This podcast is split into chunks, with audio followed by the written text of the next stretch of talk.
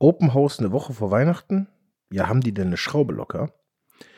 Damit herzlich willkommen bei Schraube locker, dem Podcast von und mit Rock the Bike. Ja, die Titel sind immer ein bisschen ketzerisch, reißerisch, wie auch immer. Und bevor jetzt ähm, wieder so äh, gewisse Stimmen mich mal anschreiben und sagen, ähm, das wäre Bashing oder was auch immer. Ähm, also zum einen ähm, natürlich könnt ihr mich gerne anschreiben. Ich freue mich auch auf Feedback jeglicher Art. Ähm, allerdings muss ich eins schon vorweg sagen, das ist das Schöne an Podcast, deswegen habe ich mich für dieses Format auch entschieden. Ähm, Podcast bedeutet, du schaltest das hier ein, weil du es hören möchtest. Ähm, das ist nicht für jedermann, sondern nur für die, die es auch tatsächlich interessiert.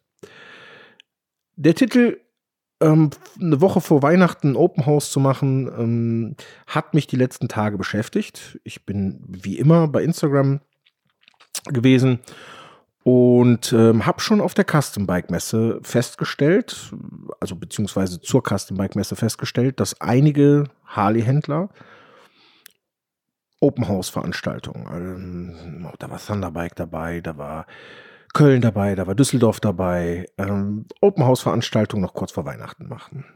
Und ähm, ich habe mich also gefragt, so dieses gesamte Open House, ich hatte das mal ganz kurz innerhalb der Community, des, des Community-Themas mal angeschnitten, ähm, diese gesamte Situation mit den Open House Veranstaltungen, die ist Fluch und Segen zugleich. Bevor ich auf den, den Eingangssatz komme, möchte ich mal kurz dazu sagen, wir haben dieses Jahr zwei Open House Veranstaltungen geplant und durchgeführt. Ursprünglich hatte ich sogar mit drei äh, gerechnet, aber der Aufwand für mich als, als Kleinstunternehmen, der für das, was wir da gemacht haben, ist einfach viel zu riesig. Das, ich habe das ehrlicherweise auch einfach unterschätzt. Das erste Open House, was wir im April hatten, das war mega. Es, es war mega. Es stand im Zeichen der Community. Und ähm, ihr habt das super angenommen. Es war vom Wetter her extremst beschissen und trotzdem war es schön. Es war, es war schön, es war, es hat gepasst, es war zum Anfang der Saison, es war, es war gut. Das zweite Open House hätte ich dann etwas früher machen wollen, so im Juli, also Mitte des Jahres ungefähr. Das war zeitlich aber überhaupt nicht drin. Ähm, das hat damit zu tun, dass wir dieses Jahr durch unsere Social Media Präsenz einfach auch viel, viel mehr Aufträge bekommen haben, dass wir ähm, generell auch mehr Videos produziert haben. Und das hat nicht reingepasst. Also habe ich mich dafür entschieden, das kurz vor FARC zu machen. Also Ende August, Mitte, Ende August. Und ähm, da muss ich sagen, ich wollte noch größer, noch mehr. Das war zwar von den Besuchern her ähm, super, aber ähm, für mich war so ein bisschen die Luft schon raus. Und das habe ich auch gemerkt, wenn du dich danach mit Leuten unterhalten hast, das habe ich erzählt, die Luft war so ein bisschen raus. Und ähm, ich, ich, gefühlt war das Jahr 23 das Jahr der Open House Veranstaltung. Es hat angefangen mit Viersen und Köln und Düsseldorf und äh, meiner Wenigkeit und ach, alle haben Open House gemacht, äh, irgendwie. Und ähm, wobei ich, also ich bin nicht so vermessen, mich in die Reihe der Harley-Händler einzugliedern. Ne? Also ich sage das jetzt nur mal so am Rande nicht, dass irgendjemand meint, ich würde mich mit denen in, in eine Reihe setzen. Das stimmt überhaupt nicht. Ähm, es war überall Open House Veranstaltungen und, und das ganze Jahr, es waren Harley Days, Harley, da Willingen, ähm, Rüdesheim und, und, und, und, und. Es war ein bisschen too much. Und ich habe das Gefühl gehabt, das habe ich auch schon mal gesagt, ich habe mich ja mit einigen Leuten darüber unterhalten, ähm, unter anderem mit dem Marco von Rheinland Shopper, dass das auch irgendwann einfach zu viel für alle ist. Und dass man nur noch dahin fährt, also gar nicht mehr Motorrad fährt, sondern eigentlich nur noch dahin fährt, um sehen und gesehen werden und ein bisschen quatschen hier, ein bisschen quatschen da. Ein Open House ist am Ende des Tages ja äh, im Grunde genommen eine Verkaufsförderung. Ähm, sprich, Derjenige, der das Open House macht, macht das aus zwei Gründen. Ähm, einmal, um sich und seine Marke größer zu machen und zum anderen, um Aufträge zu bekommen. Ähm, natürlich spielen Dinge wie, ähm, ich mache das auch, um Leute kennenzulernen, den Leuten einen Mehrwert zu bieten und so weiter, klar. Aber die vorrangige Rolle ist, und da, ich meine, das können wir ganz offen sagen, ist Geld verdienen. In, in irgendeiner Art und Weise. Jetzt verdient man natürlich, also ich zum Beispiel verdiene nicht durch ein Open House Geld. gar, im Gegenteil, das kostet mich sehr viel Geld. Aber es ist eine Marketingmaßnahme, die im Grunde genommen notwendig ist, damit Leute einen kennenlernen, damit Leute das verstehen, mal hinter die Firma gucken, ähm, vielleicht Leute zu uns kommen, die noch nie hier gewesen sind, weil sie mit einer Gruppe hier hinkommen und, und, und, und, und. Ähm, und jetzt komme ich zu dem Eingangssatz, ähm, eine Woche vor Weihnachten Open House. Und ich sag mal, nach der Custom Bike Messe haben ja wirklich alle großen Harley-Händler im Grunde genommen so ein Weihnachts-Open äh, House oder wie auch immer gemacht. Und das ist so ein bisschen wie die verkaufsoffenen Sonntage früher. Das ist eine Verkaufsförderungsmaßnahme. Äh, Und ähm, ich weiß natürlich, ich war nicht da. Ähm, ich hatte mir kurz überlegt, ob ich den Lukas hinschicke.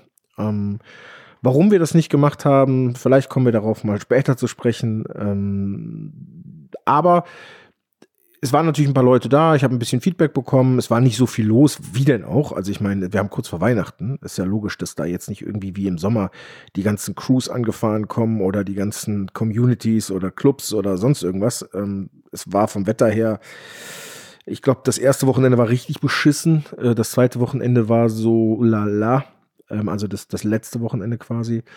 Ähm, ja, ich meine, fangen wir mal an, vielleicht darüber zu reden, was Harley eigentlich ist. Und wenn ich Harley sage, damit meine ich die Harley Company ähm, und ihre Händlerpartner. Denn das System in Deutschland funktioniert ja folgendermaßen. Harley hat keine eigenen ähm, Niederlassungen, sondern Harley hat Lizenzen, die sie an gewisse Vertragspartner vergeben. Das sind entweder kleine ja, Händler, die die Lizenz gekauft haben oder Gruppierungen, ähm, also wo sich mehrere zusammengeschlossen haben und äh, ne, wie zum Beispiel äh, die Factory oder so. Ähm, dann gibt es, ich sag mal, so ein paar, die vielleicht herausstechen, ähm, wie zum Beispiel Thunderbike und Rix, die neben Harley-Vertretung auch noch ähm, eigene Teile produzieren. Und Thunderbike zum Beispiel, als ich in die Szene eingestiegen bin, war für mich eigentlich gar nicht so bewusst, dass das ein Harley-Händler war. Für mich war Thunderbike eher Thunderbike und äh, weniger Harley-Händler. Aber ähm, über die Jahre hinweg habe ich natürlich gelernt, dass sie äh, am Ende des Tages genauso Harley verkaufen, wie das Köln, Düsseldorf, Bielefeld, äh, Hannover, Frankfurt ähm, oder oder oder macht. Also im Grunde genommen hat Harley mit den relativ vielen Open House Veranstaltungen eine Verkaufsförderungsmaßnahme. Ne? Da bin ich ja eben wie den verkaufsoffenen Sonntag, dass ich gesagt habe, ähm, was früher ja gang und gäbe gewesen ist. Mittlerweile, wie ihr sicherlich selber wisst, äh, ist das so ein bisschen weniger geworden. Das hat auch einen guten Grund, warum es weniger geworden ist. Dazu vielleicht später mehr. Ähm, Harley hat in den letzten, also fangen wir an, Corona. Also vor Corona war das Geschäft gut. Hm, wobei die Harley-Zahlen an sich nicht gut waren. Also wenn man sich die Harley-Gesamtmarke anguckt. Ähm, das Ruder wurde von Jochen Seitz übernommen, einem Deutschen, der den Konzern quasi übernommen hat als CEO und die Geschicke äh, von Harley etwas gelenkt hat. Ähm, ich kann jetzt nicht für den internationalen Markt sprechen, dafür bin ich zu wenig drin und das möchte ich auch ehrlich nicht. Ich bin kein, kein, obwohl ich BWLer bin, bin ich kein Analyst oder kein ähm, Guru, kein Wirtschaftsguru und äh, da halte ich mich raus. Ich habe meine persönliche Meinung und dazu kommen wir vielleicht auch gleich, aber reden wir mal einfach über Harley Deutschland. Vielleicht Harley Europa, wobei da fehlen mir ehrlich gesagt auch die Anhaltspunkte. Reden wir mal über Deutschland oder das direkte Umland. Und Harley Deutschland hat während Corona einen absoluten Hype erlebt. So wie viele, übrigens wir auch. Harley, die Marke, das Motorrad, ist durch Corona zu einem, wie Fahrräder, zu einem Artikel, zu einem, die Leute wollten das plötzlich haben. Corona hat so ein bisschen, und in uns hatte ich das Gefühl, dieses, dieses, ich muss mein Geld rausgeben. Ich weiß nicht, wohin mit meinem Geld, ich muss mein Geld rausgeben. Ich fahre nicht in Urlaub, weil ich darf nicht, also muss ich mein Geld ausgeben. Und ähm, diese Absatzzahlen und auch die, die, die Dinge, die drumherum gekauft worden sind, die waren exorbitant. Und ich glaube, dass äh, Harley, und damit meine ich jetzt Gesamt Harley, also die Company und die Händler, wahrscheinlich nicht weitsichtig genug gewesen sind, ähm, um zu sehen, dass äh, das irgendwann ein Ende findet. Wie auch. Und ähm, ich glaube, dass über diese Zeit hinweg einfach natürlich auch die Marke so ein Boom erlebt hat. Also ich meine, das sehen wir bei uns ja ebenfalls. Leute, ich meine, die Communities sind gewachsen. Das, das, sieht man ja.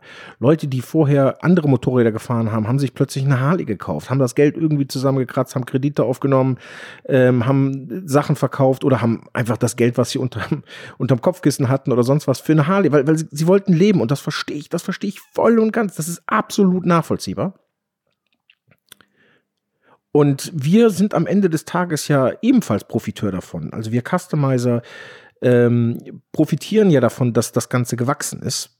Und dass die Leute auf einmal hingehen und sagen so, ja, ich habe mir eine Harley gekauft, ich würde gerne umbauen und so weiter. Das ist, das ist super, das ist für die gesamte Branche gut. Aber der Peak ist, würde ich sagen, Ende 22 erreicht gewesen. Und ähm, dann ist 23 das passiert, was unweigerlich danach kommt, dass es einen Abwärtstrend gibt. Das macht sich bei uns zum Beispiel erst wahrscheinlich in ein, zwei Jahren bemerkbar, weil die, wir arbeiten ja nicht mit Neumotorrädern, sondern mit gebrauchten Motorrädern. Das heißt, wir bauen Motorräder um. Ähm, das kommt jetzt noch, aber die sinkenden Absatzzahlen, und das lässt sich beweisen, dass, dass Harley Riesenprobleme beim Absatz hat, ähm, zumindest mit einigen Produkten. Ähm, das, das, ist, ne, das, ist so ein, das ist so eine Welle, die wird vor sich hergeschoben und wir werden das als Customizer in ein, zwei, vielleicht drei Jahren ebenfalls merken. Aber nichtsdestotrotz sind zum Beispiel ähm, innerhalb äh, Deutschlands riesen Harley-Händler entstanden, wie zum Beispiel ähm, der Zusammenschluss von Köln-Bonn zu Köln-Wesseling. Das Ding ist ja riesig, ja, das ist ja nach amerikanischem Vorbild, das ist ein Riesenteil. Wir waren ja dieses Jahr da auf der Neueröffnung. Und was halt auffällt, ist, dass ähm, ein Viertel, ein Drittel, genau kann ich es nicht sagen, Merch beziehungsweise Klamotten sind. Und ähm, die lassen sich ja bekanntlichermaßen auch im Winter ganz gut verkaufen. Und von daher kann ich das mit dem Open House absolut nachvollziehen. Äh, es ist natürlich eine Sache, wer will nicht vor Weihnachten nochmal Pullover für seine Liebsten kaufen, ein T-Shirt kaufen, eine Kappe kaufen, eine Tasse kaufen und so weiter. Das ist natürlich nachvollziehbar als Verkaufsförderungsmaßnahme, weil in dem Fall ist es ja nichts anderes als Einzelhandel, ja, als ob ich jetzt zu H&M gehe und mir da einen Pullover kaufe oder zu Harley gehe und mir da einen Pullover kaufe, macht ja an dem Tag keinen oder in dem Augenblick keinen Unterschied. Ähm, ist halt nur, ich sag mal, glaube ich, dieses Jahr so ein bisschen ab absurdum geführt worden, dieser Begriff Open House, weil Open House war eher so ein wir treffen uns da, wir trinken was, wir kommen zusammen und wir quatschen und klönen und wir lernen uns kennen und so weiter. Das ist, glaube ich, einfach der falsche Begriff dafür. Oder vielleicht ist es der richtige Begriff und wir haben es einfach in dieser Saison so falsch verstanden. Das ist auch der Grund, warum ich mich zum Beispiel dazu durchgerungen habe. Ich glaube, dass es ganz ohne Open House Veranstaltung nicht geben, gehen wird. Das, das, also egal, ob das jetzt Harley selber ist oder wir Customizer sind oder sowas. Wobei ich genug kleine Customizer kenne, die das überhaupt nicht anbieten. Ähm, ich habe mich aber dazu durchgerungen, im nächsten Jahr, also im 2024, nur noch ein Open House relativ mittig im Jahr zu machen. Der Grund dafür ist natürlich zum einen der finanzielle und zeitliche Aufwand, äh, zum anderen auch, weil ich selber müde bin, müde diese Sachen zu machen. Ich, ich habe lieber eine Veranstaltung im Jahr und dann freue ich mich, dass ihr alle kommt und dass wir quatschen können und dass es cool ist und so. Und ähm, dann, dann versuche ich lieber meine Kraft und meine, meine ähm, Gedanken und alles dahin zu setzen, als dass ich da irgendwie zwei, drei raushaue, weil ich es machen muss oder will oder wie auch immer und die werden halt nicht geil. Und ähm, mich würde halt, das, das, das, das ist das Problem an so einem Podcast. Ich, mich würde wahnsinnig eure Meinung interessieren, ob ihr das ähnlich sehen würdet. Ich weiß, einige von euch werden mir äh, privat schreiben, die meine Nummer haben oder über Instagram schreiben oder sowas. Und da freue ich mich auch wahnsinnig drüber, denn äh, dieses Feedback, ähm, es gibt zwei, drei Leute, die schreiben mir jeden Podcast immer ein Feedback, wirklich auch lange, was ich mega finde. Also ihr braucht nicht zu glauben, dass, dass das nervig ist, ganz im Gegenteil. Das würde mich halt einfach interessieren, ob ihr das ähnlich seht. Und ähm, ich finde dieses, dieses, äh, was, was ich eben über Harley erzählt habe, das ist ja keine Kritik, sondern das ist ja eher etwas, was nachvollziehbar ist. Nur ich glaube, einige halt falsch verstehen. Und ähm, ich glaube, dass da zum Beispiel auch ganz viel in der Zukunft. Und da kommen wir jetzt in einer Überleitung zu einem Thema. Ihr werdet ab heute Abend wahrscheinlich, ähm, es gibt leider Gottes da so ein bisschen äh, technische Probleme, ähm, ein Reaction-Video sehen. Ich habe auf etwas reagiert. So viel kann ich schon mal vorwegnehmen. Vielleicht ist das Video gleichzeitig draußen, das weiß ich nicht. Also Lukas ist äh, im Hintergrund äh, an dieser. Irgendwie hat YouTube die letzten zwei zwei Wochenenden oder, oder überhaupt zwei Wochen echt, echte Schwierigkeiten mit dem Hochladen unserer Videos. Und auf jeden Fall habe ich ein Reaction-Video gedreht zu einer Aussicht auf die Modelle 2024 von Harley. Und so viel darf ich schon mal spoilern. Ähm, ich habe das kalte Kotzen gekriegt ich, ich bin mit der Richtung, die Harley einschlägt, nicht zufrieden oder nicht glücklich oder wie auch immer. Ich bin nicht Harley Davidson und die werden einen Scheiß auf das geben, was ich sage. Das interessiert die nicht.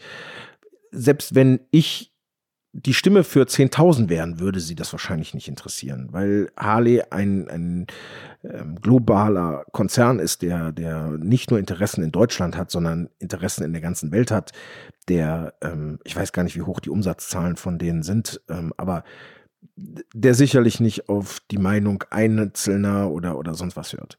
Aber die Entwicklung, die Harley einschlägt, kann uns nicht gefallen. Also, ich sag mal so, als ich die Überschrift irgendwo gelesen habe oder beziehungsweise als ich reingeguckt habe, eine elektrische oder ein Hybrid Fatboy, ist mir fast das kalte Kotzen gekommen. Und ähm, vielleicht bin ich ein Dinosaurier, vielleicht bin ich einer der, der, aber dann bin ich, dann bin ich froh und ich, ich, ich möchte das gar nicht erleben. Ich finde dieses, wie soll ich das denn ausdrücken?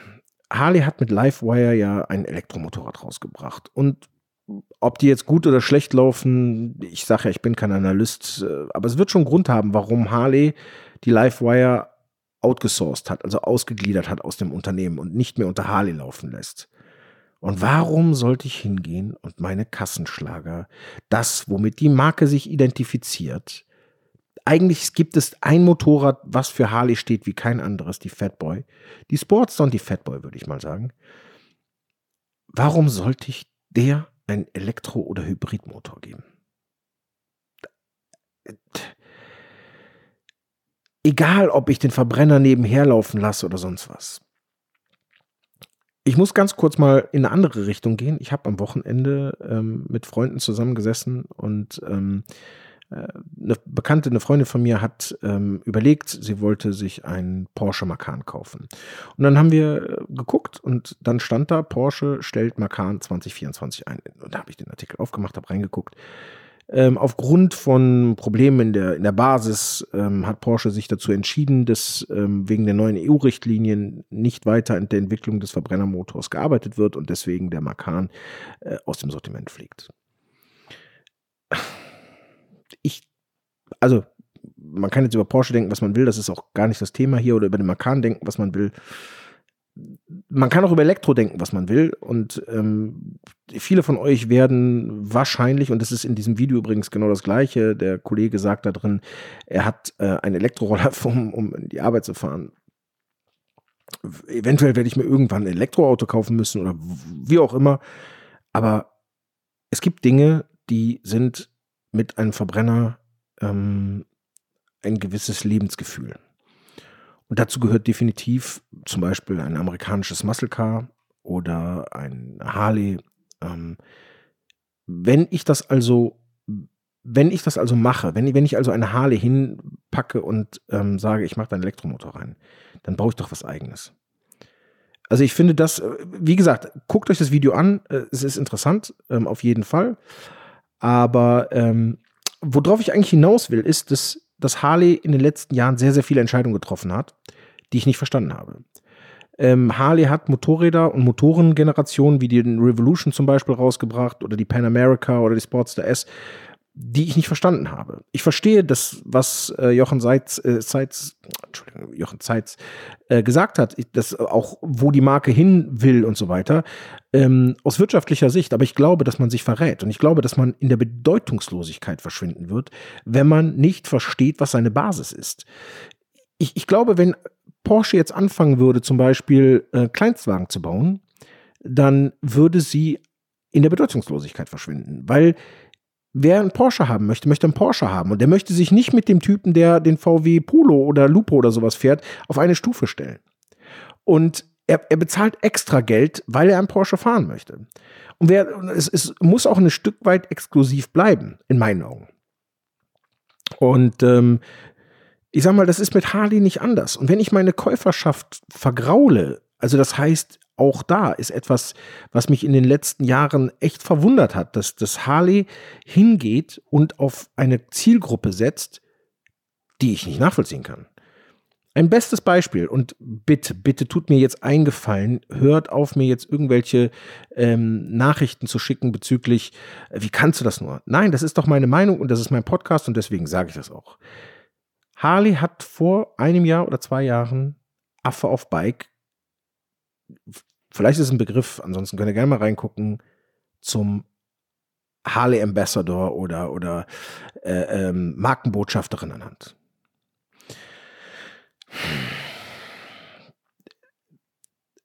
Das hat mich in dem Augenblick so hart getriggert, das war, glaube ich, letztes Jahr zu Wacken. Da ist sie dann dahin gefahren, hat von Harley eine Maschine bekommen, so eine ähm, Nightster, ist dann dahin gefahren und ist dann in Wacken, in Wacken, ähm, als Markenbotschafterin aufgetreten. Ich, also, ich folge Affe auf Bike, um das mal ganz kurz vorwegzunehmen, seit eigentlich Anfang an. Ich finde die Geschichte mal gut, mal schlecht. Mittlerweile finde ich es einfach nur noch über, übertrieben, aufgesetzt, auch mit Seven vs. Wild. Und ich habe da eine ganz besondere Beziehung zu, zu der Serie. Ähm, ich finde, dass, dass äh, sie nicht mehr authentisch wie am Anfang. Am Anfang fand ich sie sehr authentisch, mittlerweile finde ich sie nicht mehr authentisch. Ähm, aber es ist ein junges Mädchen, was alleine mit dem Motorrad durch Europa gefahren ist, sich hier durchgeschlagen hat, da durchgeschlagen hat mit wenig und mit einer, mit einer Bandit und mit einer BMW und so weiter.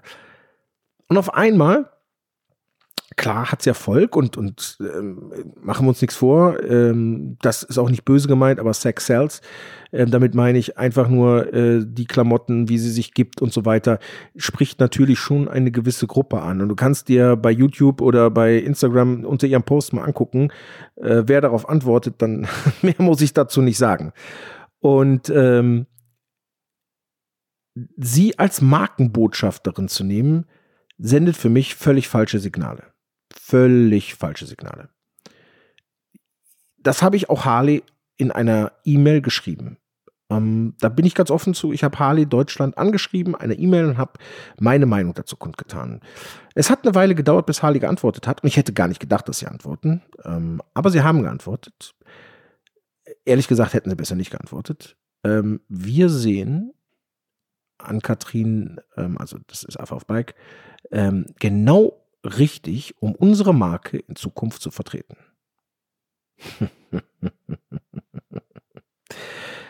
Leute, da wisst ihr, auf welche Art von Zielgruppe quasi gesetzt wird. Und das ist, also, Harley ist Harley und das Problem ist, dass ich mit Harley ja auch mein Geld verdiene. Also nicht ausschließlich, aber im Grunde genommen, wenn Harley ein Problem hat, werde ich auch ein Problem bekommen. Und ganz viele meiner Kollegen äh, werden ein Problem bekommen. Und auch meine Zulieferer werden ein Problem bekommen. Es ist ja nicht so, dass wir jetzt uns hier hinsetzen und sagen, ja, Harley kann ja machen, was sie wollen. Nein, nein, das ist ja eine Symbiose, die da entsteht. Ähm, deswegen ist auch oft, dass ich zum Beispiel gehört habe, so Kritik gehört habe, ich würde äh, mit, mit Harley an sich ein Problem haben. Das, ähm, oder mit Einzelnen, das stimmt nicht. Wenn Harley gute Motorräder verkauft und viele Motorräder verkauft, dann profitieren wir alle davon. Die Zulieferer profitieren davon, die die, die, die, die Klappmauspuff-Hersteller profitieren davon, wir Customizer profitieren davon, wir alle profitieren davon. Ähm, wenn Harley Absatzschwierigkeiten hat und keine neuen Motorräder auf den Markt bringt und so weiter, dann profitieren wir kurzfristig vielleicht davon, weil wir, Pod, äh, wir Podcaster, sage ich schon, wir, wir Customizer im Grunde genommen die älteren Motorräder ja eher ähm, haben und natürlich eine Weile damit sehr gut über die Runden kommen, vielleicht auch neu, also alte, neue Motorräder verkaufen können. Aber das ist natürlich nur sehr kurzfristig gedacht, sondern langfristig müssen wir ja damit leben, dass immer neue Motorräder zugelassen werden. Also bin ich doch genauso daran interessiert, dass diese Marke wächst und stabil bleibt und gut wird, wie im Grunde genommen die Harley-Händler auch. Und da tue ich mich derzeit echt extremst schwer mit. Ähm, ich kann, ich kann das nicht nachvollziehen, in welche Richtung man da gehen möchte. Ähm, ich sag mal, gehe ich auf den asiatischen Markt, dann habe ich dafür zum Beispiel eher Verständnis. Ähm, gehe ich auf, keine Ahnung, südamerikanischen Markt, wobei sie sich da ja komplett zurückziehen wollen. Das darf man nicht vergessen. Das habe ich erst vor zwei, drei Tagen in der Zeitung, also in, in, in Online-Zeitung in Amerika gelesen. Äh, Harley will sich aus dem südamerikanischen Markt komplett zurückziehen. Ja, sie, die, die, die, die shoppen gerade ihr gesamtes äh, ähm, Verkaufssystem komplett. Ähm, aber in, in einem, ich sag mal, Land, in dem oder in einer, in einer Region in Europa, wo man sehr nach Amerika schaut, wo man versucht, gewissen Stilrichtungen nachzugehen, das auch umzusetzen, das verstehe ich nicht. Das, es, es bleibt mir einfach, es bleibt mir ein Rätsel und ähm, Jochen Zeitz, der, der im Grunde genommen ja die Geschicke ähm, von Harley lenkt, mit Sicherheit nicht alleine, ne? er wird ja mit, mit Sicherheit ein Team haben, ähm, der von Puma kommt, by the way. Ähm, Puma ist euch bestimmt ein Begriff, die seit Ewigkeiten versuchen, gegen Adidas anzustinken und nicht dagegen ankommen. Ähm, oder gegen Nike. Ah, warum versuche ich denn nicht, also wie gesagt, das sind ja nur meine Gedanken, äh, warum versuche ich denn nicht, die Marke von mir aus mehr in die Nische zu drücken und noch exklusiver zu machen, aber dafür halt so zu behalten und nicht in den globalen Markt einzusteigen, um mich mit Yamaha, Kawasaki, äh, BMW und sonst was zu messen. Denn ich muss ganz ehrlich sagen, ich glaube nicht, dass Harley da eine Chance hat. Das ist meine Meinung. Ich glaube nicht, dass Harley technisch eine Chance hat, gegen diese, die seit Jahren einen Vorsprung haben, zu bestehen. Glaube ich nicht. Das ist das Gleiche, wie wir in der deutschen Autoindustrie. Ähm, wieso laufen wir dem Elektroding hinterher? Die Chinesen haben uns schon vor Monaten oder Jahren überholt, was das Thema angeht. Warum setzen wir nicht auf den nächsten Shit, wie zum Beispiel ähm, Wasserstoff? Warum, warum entwickeln wir nicht dahin? Ich meine, ich bleibe dabei, ich bin ähm, BWLer und ähm, sicherlich kein Wirtschaftsguru, aber diese Fragen müssen erlaubt sein und ich mache mir natürlich meine Gedanken. Und wenn ich mir dieses Video da angucke, das sind halt Sachen, die geleakt worden sind. Ob die dann wirklich so kommen, sei ja mal dahingestellt. Ja, also zum Beispiel dieses Roadglide Trike, was geleakt worden ist, das kann ich mir schon vorstellen. Und ich, ich glaube, dass Harley, also wir gucken hier nur zu. Wir als, als Konsumenten, als ähm, wir schauen nur zu. Aber ihr werdet eins garantiert in den nächsten Jahren sehen. Auch da geht ja der Trend hin. Die Leute kaufen heute ja keine Autos mehr so wie früher. Bin ich früher zu Mercedes gegangen, habe ich mir was Tolles angezogen, habe mir vielleicht die teure Uhr meines Vaters genommen oder vielleicht hatte ich auch schon eigene damals, keine Ahnung und bin zu Mercedes gegangen und dann, das war ehrfürchtig. Ich bin dahin und die Autos waren stellenweise verschlossen. Du musstest fragen, ob du dich reinsetzen darfst. Wenn du da im Jogger so wie heute hingegangen wärst, hätten die gesagt so, nee, tut mir leid, Junge, hast kein Geld für, verpiss dich. Und wenn sie es dir nicht gesagt hätten, dann hätten sie es dir mit Blicken gezeigt. So war das im Übrigen auch früher bei Harley. Ich kann mich noch dran erinnern. Äh, Grüße gehen raus an den alten Harley-Händler Herz. Äh, aber ich hätte mir niemals eine Harley gekauft. Nie eine neue. Niemals. Ich bin da reingekommen, die haben mich mit dem Arsch nicht angeguckt. Ohne Scheiß. Diese Arroganz, die mir damals da entgegengeschlagen ist, das war abartig. Ich bin nach Köln in den Laden rein und ich hatte schon eine Harley. Ich hatte eine Sportstar R, ja. Ähm, und ich wollte mir aber was Neues kaufen.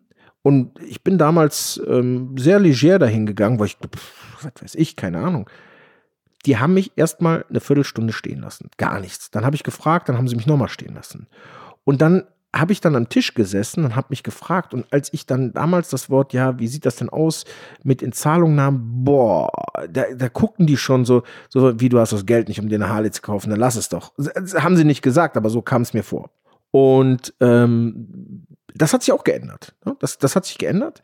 Wobei, auch da muss ich sagen, ähm, das ist, das ist auch situativ, ne? Also das ist nicht in jeder Situation gleich.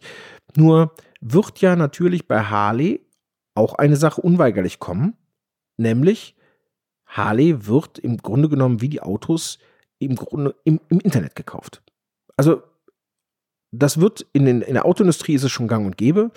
Schau dir Tesla an, schau dir Citroën an, die haben keine Verkaufshäuser mehr im klassischen Sinn. Die haben eine Ausstellung, da stehen drei, vier Modelle und ähm, den Rest kannst du übers Internet machen. Und das ist übrigens auch das, was Harley generell mit der Verkaufsstruktur plant. Ähm, da habe ich einen langen Bericht drüber in amerikanischen Medien gesehen und gelesen. Ähm, ich muss dazu sagen, ich, ich, lese halt relativ viel und gucke auch sehr viel amerikanisches Fernsehen durch Football und so weiter. Ähm, über VPN geht das ganz gut. Da muss ich sagen, da, da kannst du dann schon mal ab und zu auch ein paar Sachen lesen, ähm, die, die durchaus Sinn ergeben.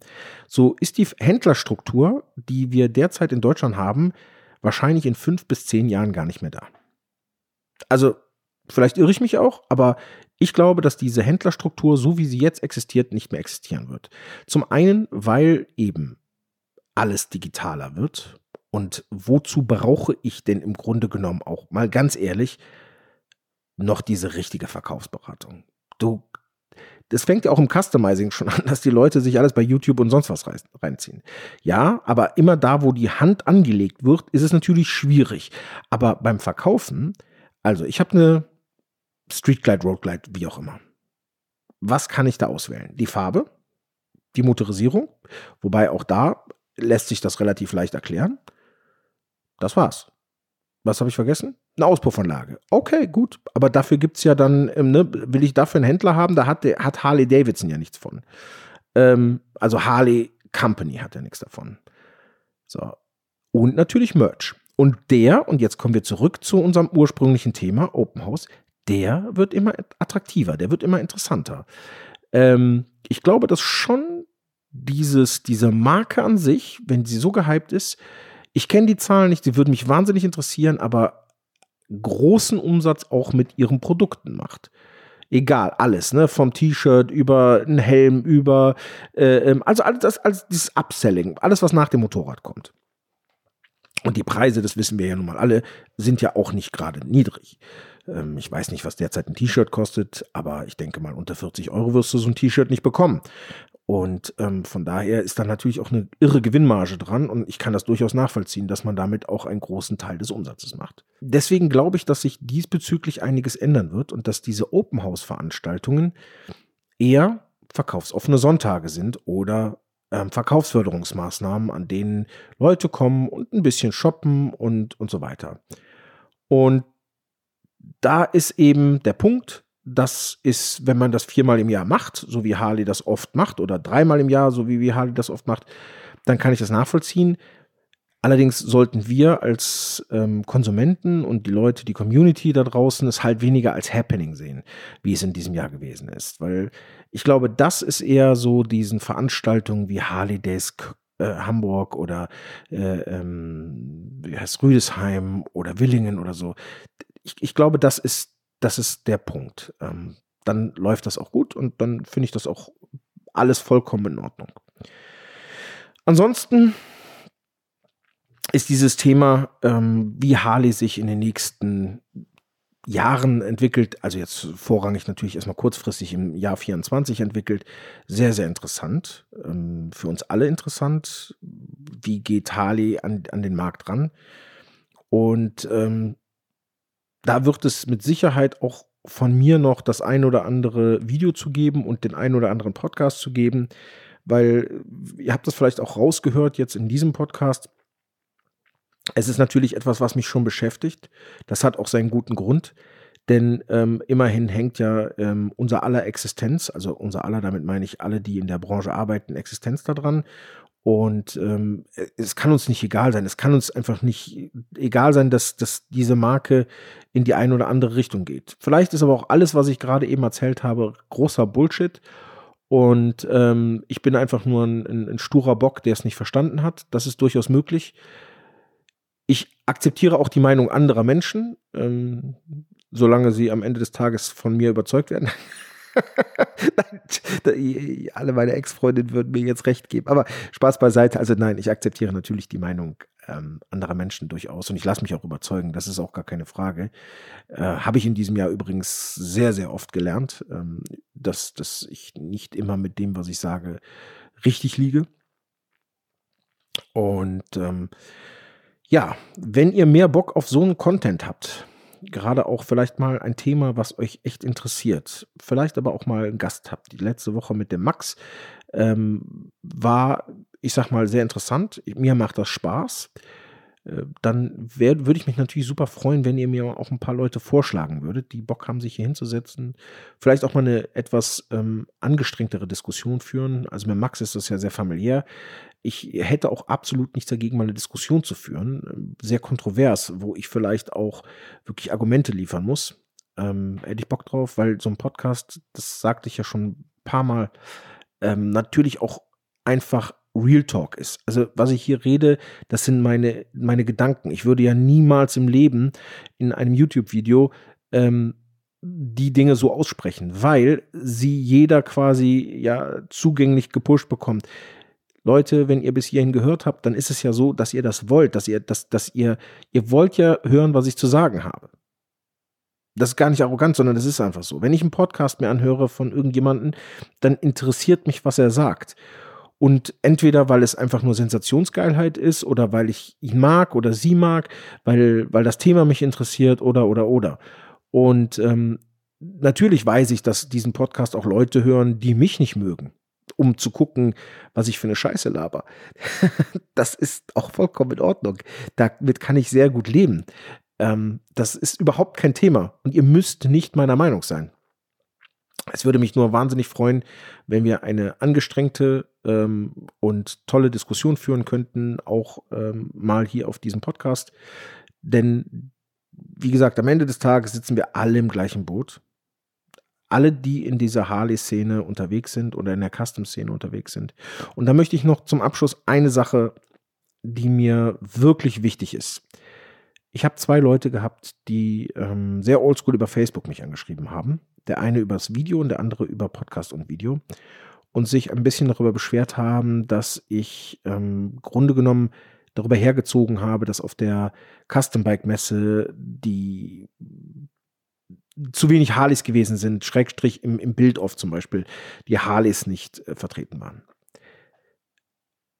Also, ich finde, Customizing muss nicht Harley sein.